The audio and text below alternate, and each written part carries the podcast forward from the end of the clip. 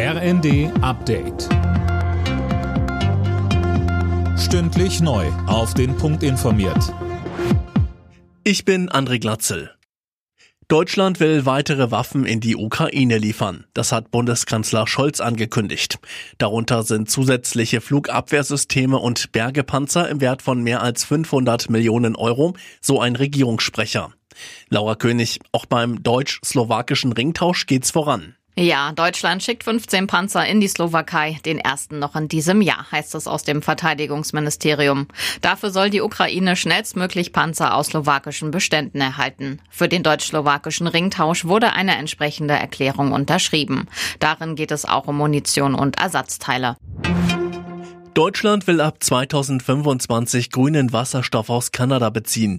Dazu haben Wirtschaftsminister Habeck und der kanadische Energieminister ein Abkommen unterzeichnet. Deutschland hat dabei zugesagt, Importeure und Verbraucher von grünem Wasserstoff zu unterstützen. 43 Millionen Tonnen Getreide haben die Bauern in Deutschland in diesem Jahr geerntet. Das war etwas mehr als im Vorjahr, aber weniger als in normalen Jahren, so der Bauernverband. Grund ist die lange Trockenheit in vielen Teilen Deutschlands. Bauernpräsident Joachim Ruckwied am stärksten betroffen von der Trockenheit des Mitteldeutschlands, Sachsen-Anhalt. Da haben wir beim Weizen nur 64 Dezitonnen ernten können, also 11 Dezitonnen unterm Schnitt.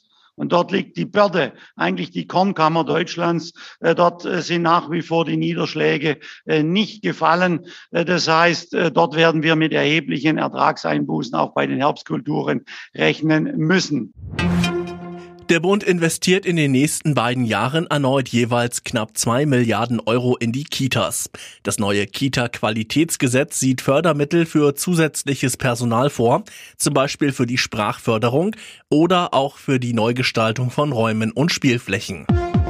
Alle Nachrichten auf rnd.de